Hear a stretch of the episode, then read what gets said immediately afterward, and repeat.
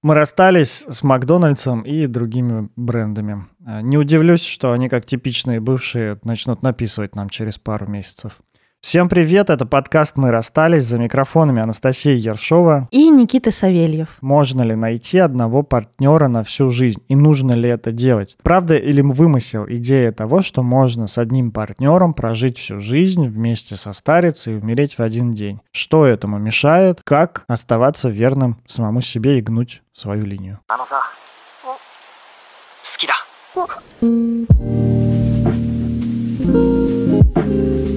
Хочу сразу начать с адской хуйни, от которой у меня жутко горит жопа при обсуждении моногамии, полигамии, обращения к биологии.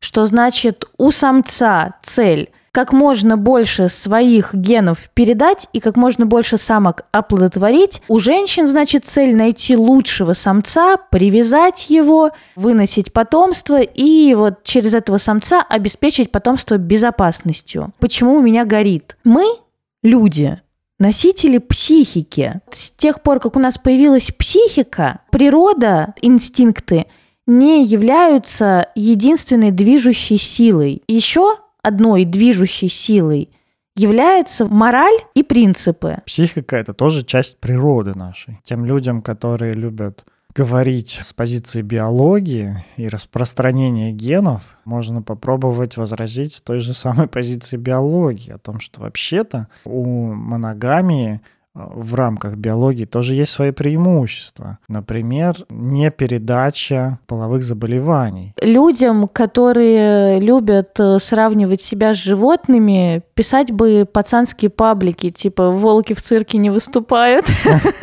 Реально же какая-то животная часть инстинктивно она ведь тоже нами движет. Просто не она одна. Не является определяющей. С появлением психики и с развитием общества – определяющим наше поведение стала мораль, что нам как бы сверху спускается как норма. Инструменты этой морали могут быть разные. Это и законы, это и конституция, религия. То, что включает в себя правила, условно, правила жизни, это частички морали. Я вот не знаю, могу ли я с тобой здесь согласиться в плане слова «определяющий», точно влияющий, вот прям сто процентов. Насколько это занимает большую часть, я не знаю, потому что кажется, что ты подводишь к понятию э, свободной воли, что мы, как человек, как высшее существо разумное, мы можем заметить свои какие-то физические, там, инстинктивные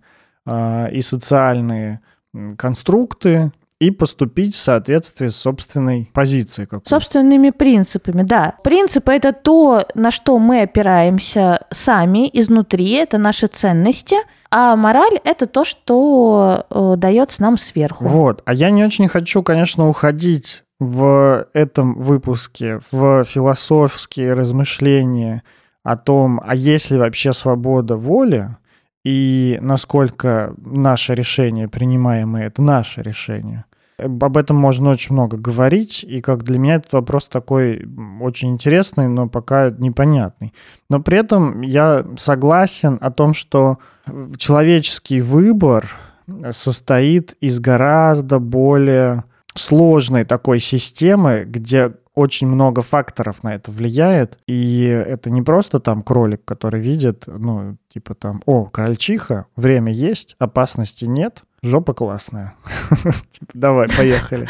Поднимай хвост. Да, уш, уш, уш, ушки потрясающие. У нас явно больше. У нас типа, о, девушка, блин, а вдруг у нее есть парень? О, ну, ну вроде классная жопа. Блин, а до свадьбы нельзя. Потом, блин, а что другие подумают, если я подойду?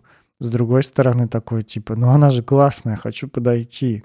И там, я подхожу, потому что я хочу. Я не подхожу, потому что я хочу. Я подхожу, потому что я не хочу, просто это моя степень защитной реакции, какая-то защитная, защитный механизм психики, нарциссическая моя часть или еще что-нибудь. И когда ты начинаешь все эти факторы анализировать, голова взрывается, и ты понимаешь, ну, блин, кажется, просто можно к этому отнестись, подошел или не подошел. Э эволюция, вот, ты сука. Как много факторов влияет на нашу жизнь. Ну, то есть наше бытие определяется огромным количеством зависимостей, взаимозависимостей и так далее. Сводить все до какого-то однобокого гена все решает, или мораль все решает, или религия все решает или вот у тебя родители развелись, значит, ты никогда не будешь долго в, в, этом, в замужестве или женатым. Там наоборот, родители не развелись, прожили до старости вместе. Знаешь, как в женских пабликах, ищите себе парня из э,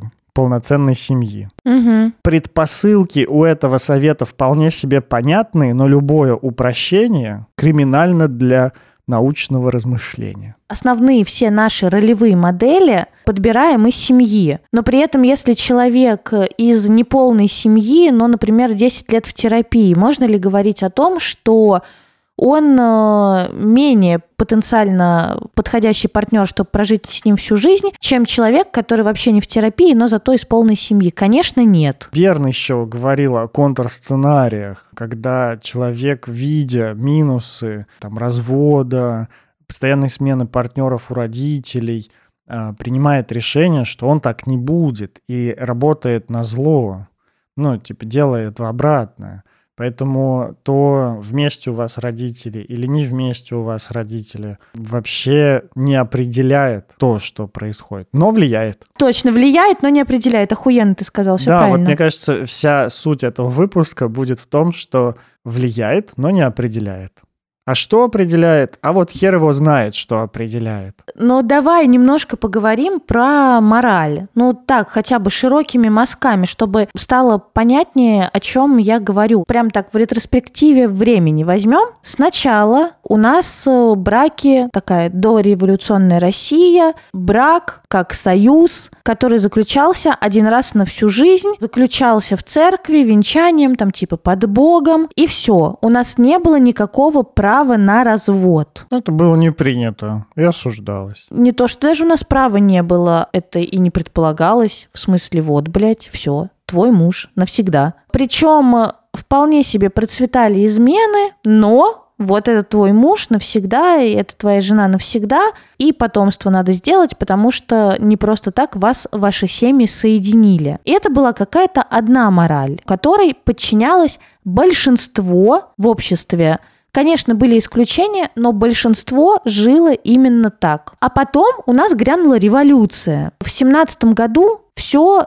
старое было принято разрушить, все дореволюционное, и построить новый мир. Они так, в общем-то, увлеклись строительством нового мира, что пришли к свободной любви, случился бунт чувственности, стал процветать э, теория стакана воды, что типа заняться сексом должно быть так же просто, как выпить ну, как утолить жажду, как выпить стакан воды. Небывалая сексуальная свобода. По Москве и Питеру прошлись голые марши. Ребята, вы себе можете представить Москву, Питер? Они выглядели вот, ну, плюс-минус практически так же, как сейчас. Это какой год? Э, семнадцатый год. И идут голые абсолютно люди по центральным, вот, в общем-то, проспектам городов. Я хотела бы там оказаться, я бы хотела это видеть все.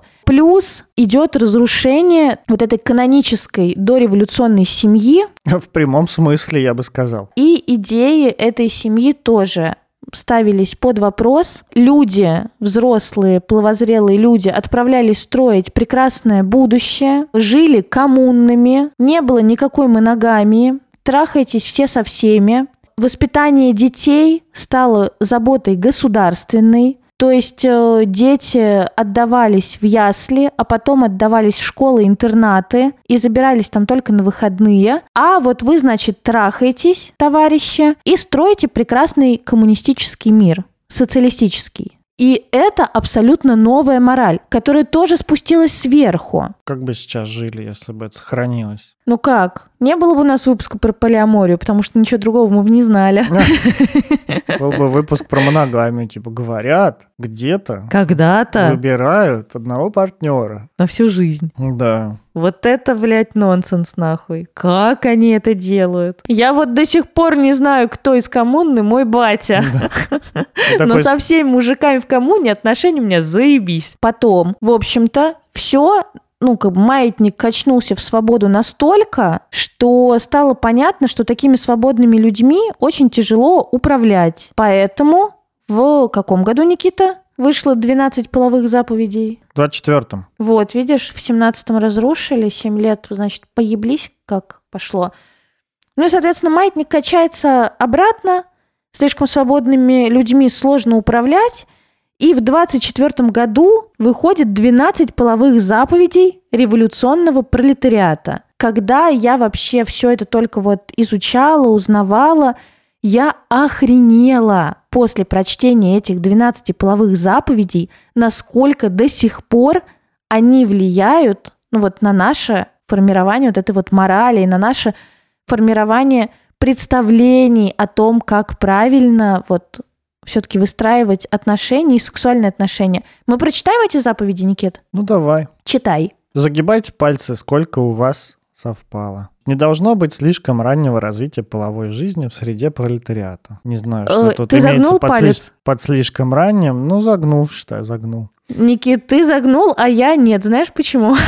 Потому что ты не пролетариат, да? Потому что я, да, не пролетариат. Да нет, потому что я сужу просто по началу сексуальной жизни у тебя и у меня, что ты вписался вот в- не в слишком раннее э, начало половой жизни, а я не вписалась. Ну, непонятно, что здесь имеется слишком ранее, ну ладно. Второй пункт. Необходимо половое воздержание до брака. А брак лишь в состоянии полной социальной и биологической зрелости. И пояснение. Это 20-25 лет. Социальная и биологическая зрелость. Вдумайтесь, практически все, кто нас слушают, старше возраста 20 лет. И очень многие старше 25. Вы можете ли назвать себя социально и биологически зрелыми в этом возрасте? Я вот нет. И третий пункт – половая связь лишь как конечное завершение глубокой всесторонней симпатии и привязанности к объекту половой любви. Тут ничего не говорится о невозможности достичь этой глубокой всесторонней симпатии и привязанности к объекту половой любви за один день или за один вечер. Вот, поэтому, в принципе, можете загнуть себе палец. Уже не говорится о сексе для удовольствия, а говорится, что секс – это продолжение отношений. Да, развитие чувств. Спонсор сегодняшнего выпуска – красивая московская жизнь в сериале «Зытелки». Того самого по роману Сергея Минаева. Много секса, красивые актеры и актрисы голые или в дорогом нижнем белье, соблазняющая Москва и дорогая жизнь. Ширма, за которой скрываются порочное существование, предательство, похищение людей и сладкая женская месть. Все это есть в сериале о нарциссическом герое, который попадает в кризисный период своей жизни. Посмотрите трейлер сериала, но перед этим наденьте наушники и попросите родителей выйти из комнаты. А потом вас затянет, и придется смотреть весь сезон. Если вы читали роман, то вам будет интересно, как молодой режиссер Мария Агранович показывает жизнь бабника, который получает по заслугам. Вооружайтесь нашими выпусками про нарциссических партнеров, про неэкологичное соблазнение, токсичность с абьюзом. Как называется, найдите 10 совпадений. В ролях Милош Бикович, Оксана Акиншина, Паулина Андреева, Любовь Аксенова, Виктория Толстоганова, Анна Слю, Изабель Эйдлин, Алексей Кравченко, Влад Соколовский и другие. Сериал «Зайтелки» уже доступен. Смотрите его на Море ТВ. Кстати, там же на Море ТВ после «Зателки» смотрите сериал «Happy End». Прям по-английски пишите. Это сериал про вебкам от Евгения Сангаджиева с супер клевой картинкой и саундтреком, и сюжетом. Ссылка на сервис в описании к этому выпуску. Четвертый пункт. Половой акт должен быть лишь конечным звеном в цепи глубоких и сложных переживаний, связывающей в данный момент любящих. Вы любите, вы повздыхали, вы походили за ручку, и половой акт – это вот не часть удовольствия, это вот уже завершение формирования вот этой вот глубокой любви. Прочувствую весь пафос, вот как бы послания. Вот эта вот идея глубокой такой любви, связывающих двух людей, она, кажется, еще в том числе являлась противовесом вот этим вот ревущим 20-м на Западе, джазу, а, кинематографу, вот таком вот тусовке. Когда на Западе еще не начали, мы, значит, э, начали свободно себе. трахаться и э, самовыражаться через секс и сексуальные связи. А когда на Западе начали, мы к тому времени уже кончили. Сейчас неуместно, да, будет скандировать «Россия, Россия»? Никит, нет. Ладно, пятый пункт. Половой акт не должен часто повторяться. Его ведь реально можно трактовать как «пожалуйста, учите разнообразие позиций, пробуйте что-то новое». Ну, блин, здесь не так написано. Здесь написано «половой акт не должен часто повторяться». А, ну, как бы читай... То есть он должен читай меняться. то, что написано. А, должен меняться? Да. Ты слишком, блядь, свободным вырос. При всей, при всей своей вот этой вот... Я э, просто то, умею читать говоришь. в свою сторону. Наверняка человек сто лет назад это читалось как-то по-другому, имел какие-то другие смыслы. Но сейчас вполне себе, вот я могу себе так трактовать, что не должен часто повторяться. Ну, значит, он должен меняться. Ну, а просто. теперь, а теперь читай следующую заповедь и пойми, что это вообще не про то, что ну, он должен меняться, а про то, что он не слишком часто трахайтесь, Шестой пункт. переводится. Не надо часто менять половой объект. Поменьше полового разнообразия. Понятно? Поменьше трахайтесь, поменьше полового разнообразия и э, поменьше половых объектов. Я это тоже вот могу привет, прочитать э, по-другому. Привет, привет, поговорка про ключики и замочки. Я это могу прочитать по-другому. Не надо часто менять половой объект. Ну, типа, займись собой. Не надо менять своего партнера. Никит, блядь, просто остановите его.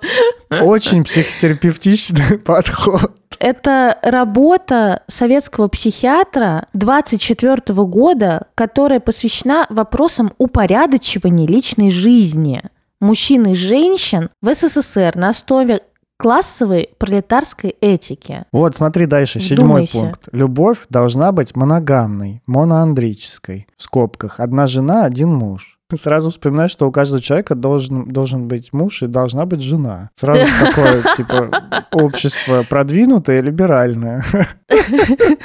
У меня одна жена и один муж. Вот, мы живем втроем. Нет, вчетвером. Потому что у моей жены есть еще и одна жена. А у моего мужа есть еще одна, одна жена, получается. Тогда это само, ну, постоянно растущее... Блин, это просто математически невозможно, в общем. Ладно. Ну, если мы вместе всегда живем.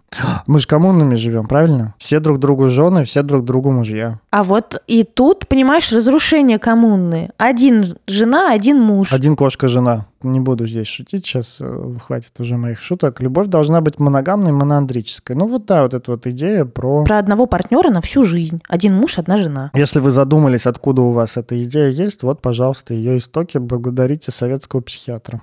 Ну и не Мгм. только, кто там еще это пропагандировал. Восьмой пункт. При всяком половом акте всегда надо помнить о возможности зарождения ребенка и вообще помнить о потомстве. Вот что это имеется в виду, я не очень понимаю. Типа помнить в смысле предохраняться, вовремя доставать. Ответственно относиться к сексу. Секс для размножения. А, да, типа не для удовольствия, а надо вот чтобы ребенка. А помните потомстве, да, что секс вообще-то для создания потомства. Я вот думаю, если думать о потомстве во время секса, качество секса падает. Конечно. А тут вообще о качестве, э, вот если во все пункты вдуматься, о качестве речи не шло. А, шло, да. шла речь о том, чтобы наоборот... Чтобы он э, регулировался. вот, да, да, урегулирование сексуальной жизни. Хорошо, дальше. Половой подбор должен строиться по линии классовой, революционно-пролетарской целесообразности. В любовные отношения не должны вноситься элементы флирта, ухаживания, кокетства и прочие методы специально полового за- завоевания.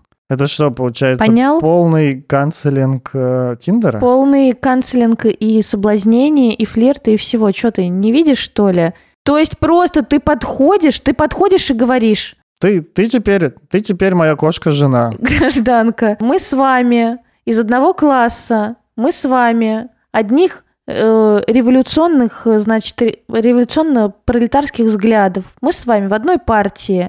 И я достиг возраста создания семьи. Вы мне Как будто симпатичны. была другая партия когда-либо у нас. Да, да.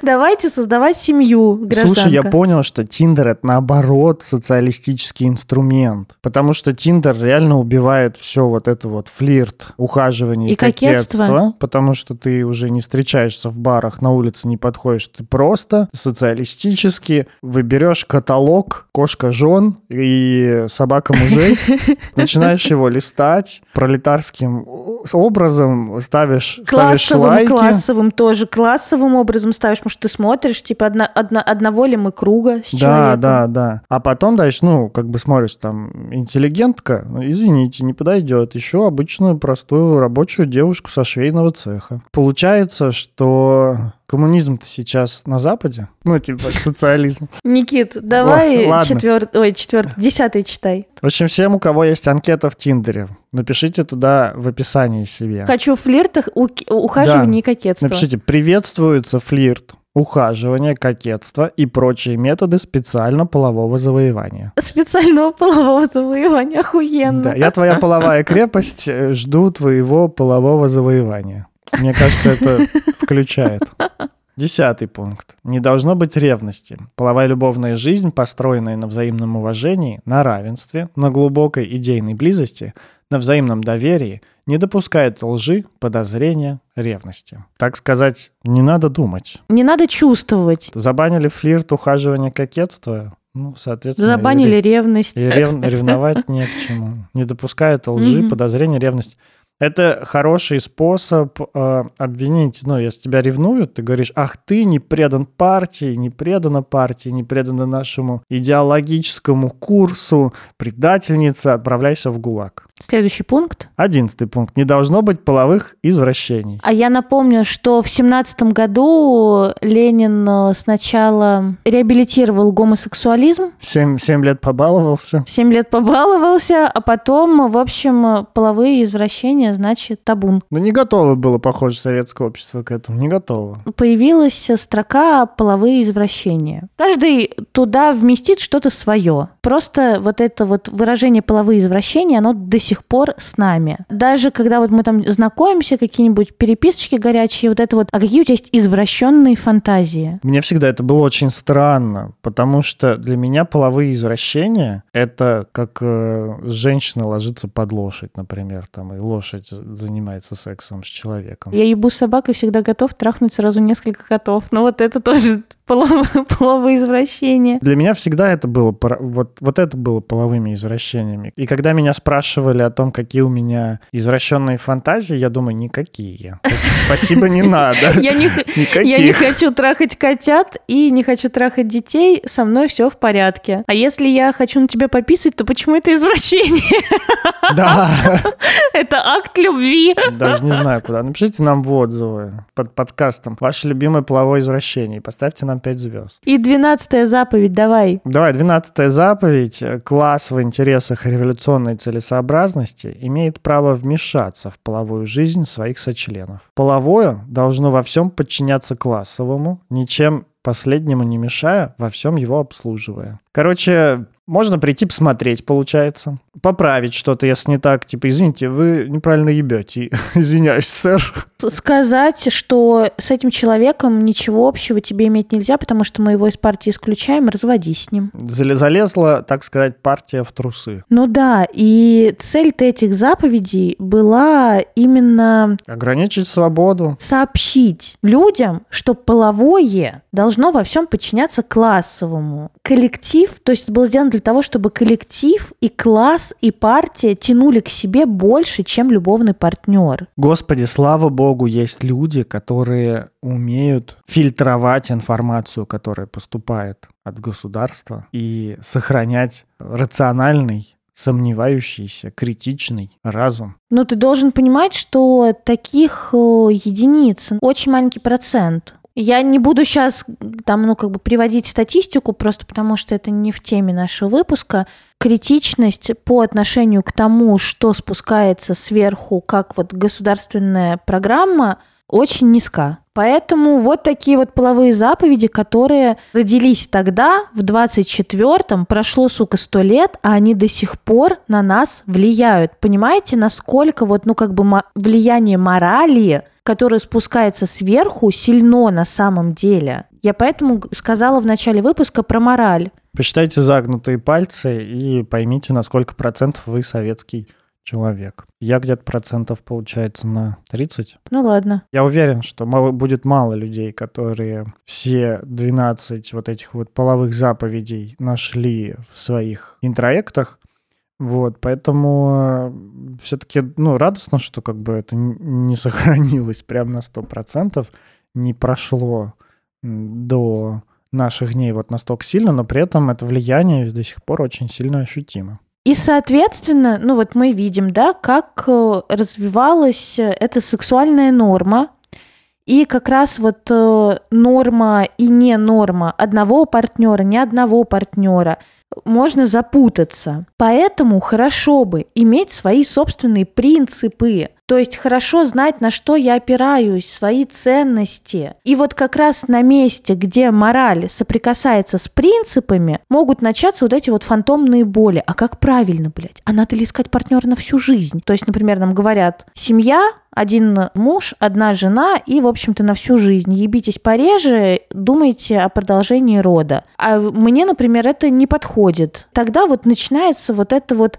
борьба что выбрать? Чтобы косы не смотрели в обществе или все-таки как мне нравится, как мне хочется, исходя из своих каких-то ценностей? Я думаю, это большая работа изучать свои собственные принципы и находить их вообще, выкристаллизовывать. Это такая, мне кажется, просе... просеивание а, золотых крупинок. Даже скорее нет, огранка алмазов. Может быть, еще какая-нибудь другая метафора мне придет в голову, я потом с вами поделюсь. Но идея в том, что эти принципы — это не что-то, что ты просто такой, типа, шел-шел и хрена себе принципы. Принципы — это результат размышлений, результат умственного труда. Результат самоосознанности. Р- результат нравственного и психологического труда еще. Замечание э, себя, замечание того, как нам нравится что-то, не нравится что-то, подходит мне что-то или не подходит. И вот это вот выкристаллизовывание какого-то своего принципа. То, что я думаю, это действительно то, что я думаю и то, что мне близко? Или это я вот э, что-то узнал и несу в себе, что на самом деле не соответствует моим внутренним ценностям? Вот если, типа, положить руку на сердце, то вообще-то я бы хотел по-другому. Даже самые хорошие принципы переданные нам обществом, родителями, там, семьей, родственниками, друзьями, не будут нашими принципами, пока мы их тоже не, не, вы, не присвоим себе, не интегрируем их в себя. А интеграция при чужих принципах в себя происходит примерно также. Ну, через проверку, через проверку. Да, через точно работу. ли это, то, точно ли это то, что мне подходит? И если подходит, оставляем, а если не подходит, то как бы ищем новые пути. Важно сказать, что опора на принципы существует не всегда. Не всегда можно опереться на свои принципы. Чтобы опираться на принципы, нужно быть достаточно, во-первых, устойчивым к стрессу и эффектам каким-то, потому что это то самое время, когда эти принципы легко могут быть забыты, забыты, нарушены. Плюсом, э, чтобы на эти принципы опираться, ну, как-то нужна вообще-то сильная душа и крепкий ум. Мы опираемся на наши принципы в нашем выборе, в наших действиях, но очень легко про эти принципы забываем. Угу. А что помогает забывать эти принципы? Если они вообще есть. Или даже так могу сказать, что мешает э, выстраиванию и сохранению отношений на всю жизнь, я предлагаю вот следующим пунктом обсудить. У нас есть несколько вариантов. Это страх близости, контрзависимость, да, такой страх близости, который заставляет нас менять партнеров. На том этапе, где мы слишком близко оказываемся из отношений, ускользать, потом э, скучать поблизости, вступать в новые отношения, и когда становится близко, опять из них уходить. Да, если вам интересно, идите слушайте наши выпуски про контрзависимость. Если есть вопросы, найдите способ нам их задать, чтобы мы в следующих выпусках это раскрыли. А пока следующий пункт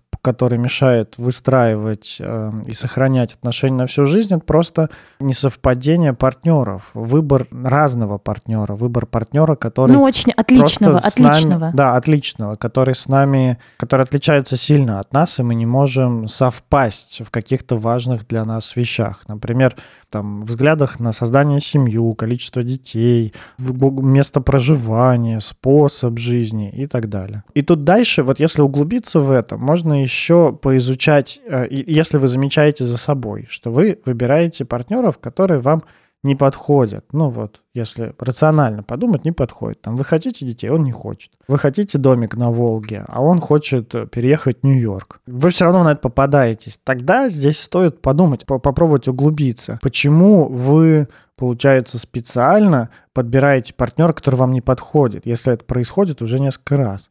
И тогда, возможно, вы попадете на какой-то другой из пунктов, который мы сейчас скажем, либо вот на ту самую контрзависимость, про которую мы говорили. Потому что это тоже такой себе способ не прямо э, отсеивать людей, а косвенно просто выбирать не тех. Вполне себе такой способ сохранить себя в безопасности. И в ну и об этом у нас тоже есть выпуск про выбор не тех. Еще один пункт невозможность, ну, как бы, правда, разговаривать, договариваться с партнером, обсуждать отношения и невозможность, как бы, эти отношения регулировать через вот разговор, через такое взаимопонимание. Не все к этому способны, не все этому обучены, не у всех была такая ролевая модель, где, например, в семье было принято обсуждать чувства, отношения, э, свои реакции. И вообще у многих было принято, ну, типа, как идет, ну, пусть идет, как идет. Чё, вот, типа, если отношения не идут идеально, значит, хуевые отношения надо другие искать. Потому что в хороших отношениях не надо ничего обсуждать, оно все, все догадываются. Такая немножко созависимая система. Вот мы говорили уже, мы начинали про это, про, про то, как влияет наша семья и пример наших родителей, дядь, теть, бабушек, дедушек, как он влияет на нас. Из этих примеров могли родиться у нас установки, в, в психологии, там, как мы их называем часто, интроектами в наших выпусках еще, они могли родиться разными способами. Например, вам могли говорить о том, что найди себе там хорошего мужика, главное, чтобы не пил, не бил и не тупил. Хороший, кстати, подход. Не бил, не пил и не тупил. Ну, и вы такие, типа, хорошо. Ну, и дальше смотрю вот на партнера с этой позиции. Вы могли как-то неосознанно усвоить себе какую-то такую установку. Просто смотрели, например, на то, как дядя с тетей живут вместе, там, ругаются постоянно, и вы такие, о, похоже, вот это все из-за того, что они живут вместе. Жить вместе не надо. Или вы могли смотреть, например, на своих родителей и, э, там, не знаю, видели у них какой-то холод в отношениях и думали, ну, им бы, конечно, развестись лучше, но они что-то не разводятся, поэтому я просто буду легко уходить из отношений, когда вот наступает такая херня. Или наоборот. А, интеракт такой, что а, любые отношения что все так наладятся. Живут, все так живут. Любые отношения наладятся, надо просто перетерпеть. Ну, то есть любые наши усвоенные знания из наблюдения примеров других людей — это такие установки, которые, ну, сами по себе вот в процессе взросления, в процессе становления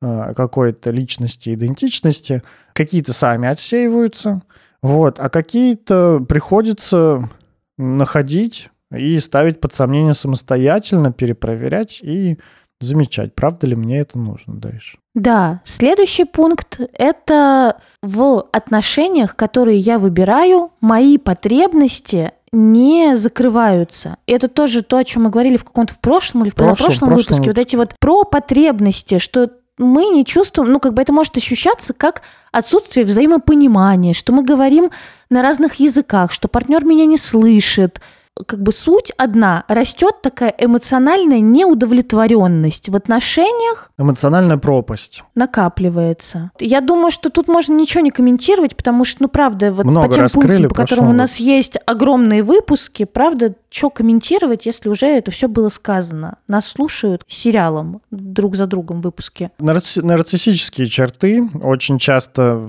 мешают выстроить э, отношения. Э, длительные. Каким способом? Во-первых, ну, сильно нарциссическая часть она мало эмпатична, поэтому мы не можем просто вообще быть в близости с другими людьми, а это сильно влияет на продолжительность отношений. Невозможно даже представить, как. Да. Но если послушать наш выпуск про нарциссических партнеров, то можно представить, как. Да. Еще нарциссические черты, такие, которые вот больше простыд, э, не про отсутствие эмпатии, а больше простыд, они могут э, сподвигать одного из партнеров на просто перебор партнеров на, там, не знаю, на серийную моногамию, на полигамию, на, на отказ от отношений, как э, воспринимая отношения как угрозу своему, своей идентичности, как-то вот Мгм. угроза, которая может принести много стыда. Мгм.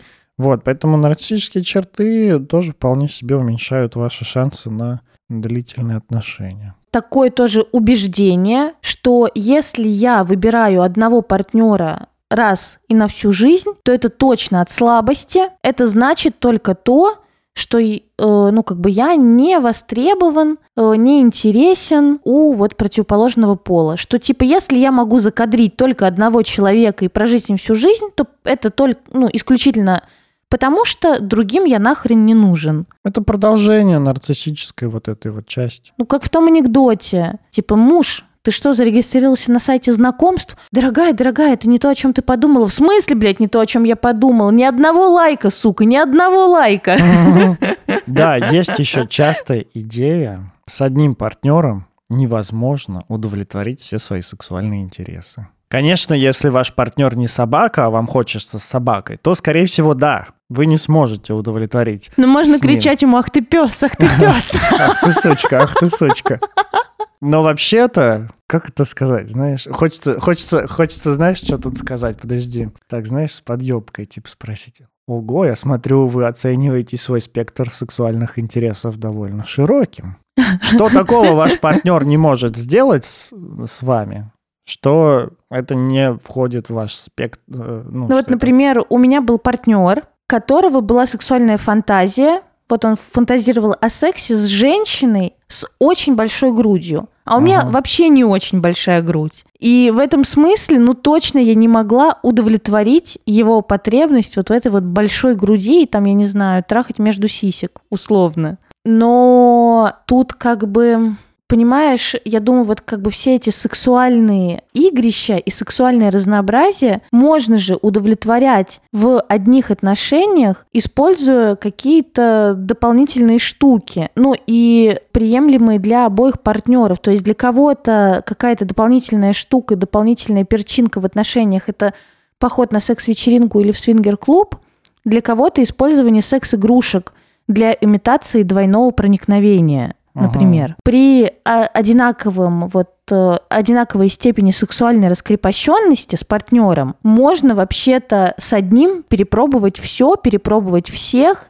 и только еще больше полюбить друг друга. Да, знаешь, есть еще такая идея, что вот перед моногамными отношениями длительными надо натрахаться вдоволь. Я думаю, что не натрахаться вдоволь, а если у меня есть, например, фантазия, ой, хочу заняться сексом, не знаю, с азиатом, да, допустим, или там, ну вот, э, с человеком э, другой расы, или там хочу заняться сексом с женщиной, если я женщина, хочу заняться сексом с мужчиной, если я мужчина, то да, вполне можно все попробовать и после этого уже там как бы решать, нужны мне вот моногамные отношения или все-таки я хочу вот всех посмотреть, разных людей. Мне голубоглазую блондинку, теперь мне, пожалуйста, кореглазую блондинку, потом мне, значит, брюнетку голубоглазую, потом кореглазую брюнетку. И вот это вот всех там я пока не переберу, в одни отношения не пойду. Ты так говоришь, как будто бы все люди, они такие популярные на рынке отношений, что они могут так легко выбирать. Этого человека другой расы или эту там голубоглазую блондинку, как бы ей еще понравится бы, не мешало. Это ж не магазин тебе сексуальных развлечений.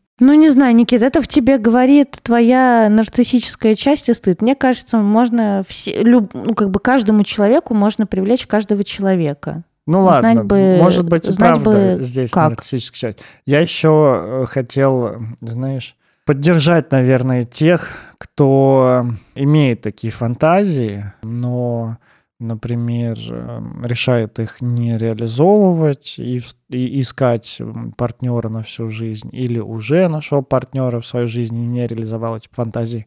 Это нормально, отгрустить, что в детстве вам не купили велосипед, и не пытаться купить себе детский велосипед, когда вам уже за 30. За 40, за 50, Да, да. за 60. Ну, как-то это нормально, не все наши желания выполняются, не все наши фантазии осуществляются. Ну да, некоторые фантазии нужны для того, чтобы оставаться фантазиями. Да. Как, например, я не знаю, включать порно с гэнгбэнгом, но знать, что я не хочу в таком Да, участвовать. Да, да. Вот, это нормально оставить на уровне фантазии, это нормально попрощаться с такой фантазией, нормально отказаться от нее. Или нормально ее фантазировать, но не хотеть воплощать. Вот это тоже важно. И Да. мы в терапии тоже часто об этом говорим. Там ты спрашиваешь, ну а что бы ты мог ответить в тот момент? родителям, там, за того вот маленького трехлетнего, не знаю, себя, как бы ты мог заступиться перед родителями. И это же вообще не призыв к тому, чтобы пойти и вломить сейчас Своему 30-летним пизды родителям. Конечно, это правда всего лишь фантазия о том, как бы ты мог заступиться, и это уже целительно. Да. И некоторые фантазии, позволяя себе фантазировать, разговаривая со своим партнером, что типа, слушай, меня это, конечно, возбуждает. Вот чтобы меня там, не знаю, семеро, значит, я одна и семеро мужиков. И просто иметь свободу сказать об этом партнеру и быть не пристыженным за эту фантазию, а быть услышанным и разделить это возбуждение от этой фантазии с партнером уже может оказаться, ну, условно, типа целительным Да. уже может оказаться тем, чего достаточно. Поэтому, ребята, разговаривайте с вашими партнерами обо всех ваших потайных желаниях и постарайтесь слышать какие-то возбуждающие фантазии вашего партнера. Не из боли, что он пойдет это воплощать, а просто попробуйте взглянуть его глазами, что его там заводит. Увидьте это возбуждение, и, возможно, вам обоим будет этого достаточно. А возможно, это приведет к краху ваших отношений и осознанию вашей огромной разницы. Ой, отличия друг от друга. Прикинь, завтра... Мы точно поменялись местами. Ты хулиганишь и говоришь гадости. Прикинь, завтра, завтра кому-нибудь э, придет, значит, партнер и скажет, ну, в общем, слушай, короче, есть у меня одна фантазия, Обоссать тут все. Тебя, например, такое, ходить по тебе каблуками да, И- и или, резать лезвием. или там есть у меня такая фантазия, что прилетают пришельцы, там связывают тебя, насилуют при- передо мной, потом сажают на кресло, потом насилуют меня, потом насилуют наших детей, потом сжигают наш дом, всячески нас унижают, короче, а потом, не знаю, насилуют весь город у нас на глазах. Меня так это возбуждает. И такие, знаешь, еще надо так смачно так губы облизать и так причмокнуть. И партнер такой, нихуя себе. Вот это что за подкаст ты там слушаешь? Извини, пожалуйста. Так и говорите. Слушай подкаст, извини, пожалуйста. Наше название не называйте. Некоторые вещи не надо говорить, правда. Но вы сами решите, Ой, какие надо, блядь, какие не Никит, надо. это опять все в твой стыд. Может быть, а может не быть, ты придешь к партнеру с таким, с такой фантазией, он скажет, ты ебать, охуенно, а у них будет оружие в руках. А они потом вырежут весь город. Слушай, это уже не в стыд, а в калибровку собственной безопасности и адекватности э, с реальной ситуации, адекватности Ну, происходящего. Никит, ну, мало у кого, вот, э, скажем прямо, вот такой боевик. Чаще это какие-то очень конкретные Мне кажется, после этого импринты. выпуска больше у кого. Если вы немножко возбудились... Если вы немножко воз- намолкли, и у вас немножко привстал, когда я про это рассказывал, и вы точно знаете, что это не имеет ничего общего с тем, что вам нравится мой голос, то у вас, похоже, появилась новая фантазия. Никит, ну, надо сказать, ты так, правда, смачно и так ярко, и так вкусно все это описывал, что не возбудиться невозможно. И это доказательство того, что важна и форма, важна и подача, важно то, как мы говорим, и то, как мы чувствуем эти наши сексуальные фантазии. Понимаешь? А не их содержание. Если бы Гаспар Ноэ это снимал, то точно это выглядело бы вполне себе так прикольно. Ладно, на этом мы закончим. И вот я хотел добавить только последнюю часть о том, что любая семья, любые отношения — это эм, такая система, которая образуется между вами. И э, способность э, этой системы жить, развиваться, или наоборот стагнировать и раз разваливаться, определяется не только вами и не только партнером очень часто, а еще и другими составляющими этой системы, о чем мы сегодня говорили. Мораль, религиозность, тип общества, какие-то социальные установки, а, ваши интроекты, интроекты вашего партнера или партнеров, если у вас их несколько, какие-то осознаваемые вещи, неосознаваемые, плюс какие-то форс-мажорные кризисы, которые в мире происходят, они тоже, ну, типа пандемии, того, что происходит сейчас, того, что нельзя называть. И это все тоже влияет. Поэтому э, хорошо бы рассматривать отношения свои как систему, замечать свои контуры влияния на эту систему, вот, и не пытаться брать ответственность за те контуры влияния, которые вам не подвластны. Вот. Ну и молиться. Молиться, как всегда, заканчиваю выпуск э, такой своей вот божественной интеграции. Молитвой гештальтиста? Молиться, молиться о том, чтобы у вас силы были, о том, чтобы сложилось как-то все хорошо, о том, чтобы, ну, как-то все было вот нормально. Ищите тоже и тут свой баланс. Сколько вам нужно совместности, сколько вам нужно отдельности. Мои родители это решили через папины командировки, папину работу, и мама получала достаточное количество и одиночества, и совместности. В общем, ищите то, что поможет вашим отношениям не сливаться – но и не бежать от близости. Это если вы хотите длительных отношений с одним партнером. Если не хотите, это тоже нормально, пожалуйста, не устраивайте такие отношения. Ваше дело, ваше право. Угу. Ваше тело, ваше дело. Да, ваша жизнь, вы сами ну как сами, опять же, возвращаясь к вопросу о свободе воли, э, ну в каком-то смысле вы немножко на нее влияете. Давайте так скажем. Вот. А если у вас все еще есть немножко силы воли, идите на терапию, чтобы осознавать, где эта ваша свобода воли заканчивается. Ладно, не будем дальше нагонять на вас коммунистические, социалистические вот эти настрои. Пожалуйста, вот сейчас после прослушивания нашего подкаста встаньте, похлопайте себя по телу, стряхните с себя это все все, скажите чур меня, чур меня, чур меня, идите дальше жить своей прекрасной жизнью и иногда вспоминайте про фантазию с пришельцами. Ребята, есть еще одна новость. На следующей неделе мы уходим в отпуск, поэтому выпуска 29 числа не будет. Мы будем отдыхать. Э, порадуйте за нас, пожалуйста. За вас мы немножечко переживаем. Вы тоже можете себя попереживать, что останетесь без выпуска, но это вообще не отменяет нашей любви к вам. Мы вас любим, просто нам тоже нужно восстанавливать силы и ресурсы. Да, мы планируем идти на неделю, но, возможно, это получится и на две. Мы постараемся вернуться к вам как можно скорее, а взамен, чтобы вы не скучали, мы планируем провести для вас прямой эфир ну, в Ютубе для всех – вы можете подключиться, позадавать вопросы. Мы будем, скорее всего, предлагать вам позвонить нам в прямом эфире и что-нибудь рассказать, какую-то там свою ситуацию, и мы пообсуждаем что-нибудь с вами. Чтобы этого не пропустить, чтобы не пропустить анонс, пожалуйста, подпишитесь на наш Инстаграм, ссылка в описании, и на наш Телеграм-канал, ссылка в описании. А подписывайтесь на нас в Инстаграме, вы же молодцы, все установили VPN-очку и перебираете каждый раз с утра, какая из них рабочая сегодня, какая нет.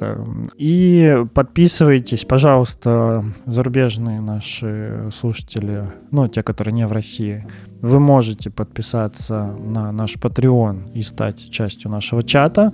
А слушатели наши из России, вы сможете подписаться на нас э, в на Бусте и стать участником нашего закрытого сообщества подкаста. Вот. За микрофонами был Никита Савельев, редактор, блогер, продюсер, предводитель всех красивых и практикующий гештальтерапевт в процессе обучения. И Анастасия Ершова, психотерапевт, сексолог, блогер, предводитель всех счастливых и амбассадор Дизи.